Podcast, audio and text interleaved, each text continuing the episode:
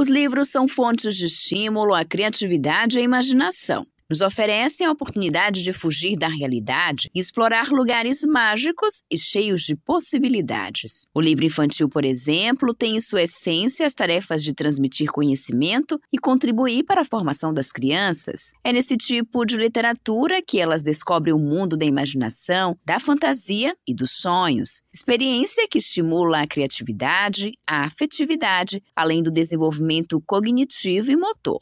A professora Suzana Duarte sabe bem disso. Escritora e contadora de história infantil, ela descreve a difícil e prazerosa missão de resgatar nas crianças, em uma era tão tecnológica, o encantamento pela leitura.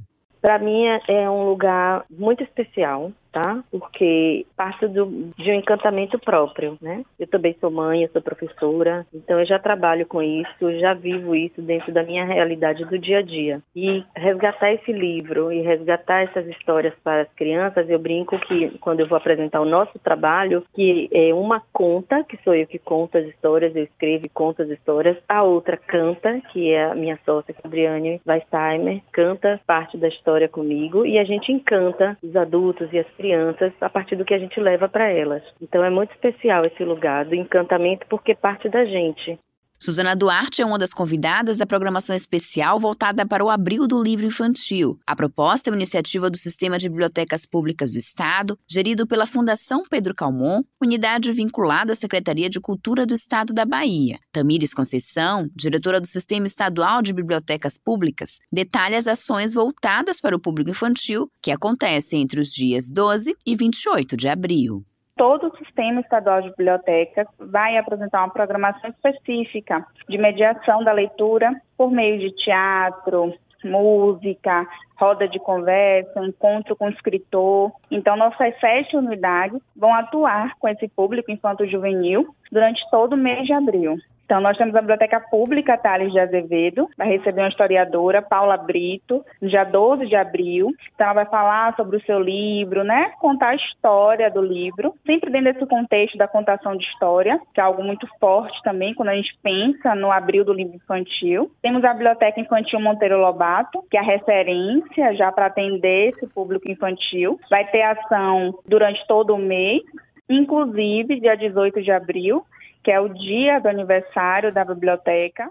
A diretora destaca também a programação diversificada para o 18 de abril, Dia Nacional do Livro Infantil. Então vai ter neogibá, vai ter contação de história, vai ter uma parte teatral, a própria biblioteca ela tem uma companhia de teatro. A Biblioteca Central do Estado da Bahia vai ter uma ação em parceria com a Biblioteca Comunitária Betty Coelho, que é uma referência na área de contação de história. Então, a gente vai trazer essas ações junto com o nosso quinto Festival de Contação de História. A ideia é que, tanto na Central do Estado da Bahia, a Infantil Monteiro Lobato e a Biblioteca Pública Tales de Azevedo tragam essas ações para atender esse público, junto com a Anísio Teixeira, nossa biblioteca que foi inaugurada no final do ano, além de uma atuação também em Itaparica, em 19 de abril, em celebração ao Dia do Indígena, a Biblioteca Juraci Magalhães Júnior, na ilha de Taparica, vai receber uma roda de bate-papo para abordar sobre a memória dos povos Tupinambá. O pesquisador Felipe Brito, um dos participantes do evento, lembra que a data é uma oportunidade para se falar da importância dos povos originários. Há alguns anos eu celebro uma relação com o grupo cultural Os Caboclos Guarani. E a gente tem avançado muito no sentido da pesquisa histórica mesmo, documental, sobre os povos originários que habitavam a ilha de Taparica. Isso não é um assunto é, amplamente conhecido. E por conta disso, há muito tempo já a gente vem participando de palestras, lives, exposições e pesquisas também para documentários, vídeos é, que têm relação com esse assunto e com também com o grupo cultural. Essas datas são oportunidades, né? Não necessariamente elas têm representatividade para a gente, né? Não significa muita coisa, talvez um lugar de memória, mas é, todo dia a dia de falar sobre os povos originários, sobre esse legado e não é uma história muito feliz, né? A programação completa do Abril do Livro está disponível no site da Fundação Pedro Calmon, fpc.ba.gov.br.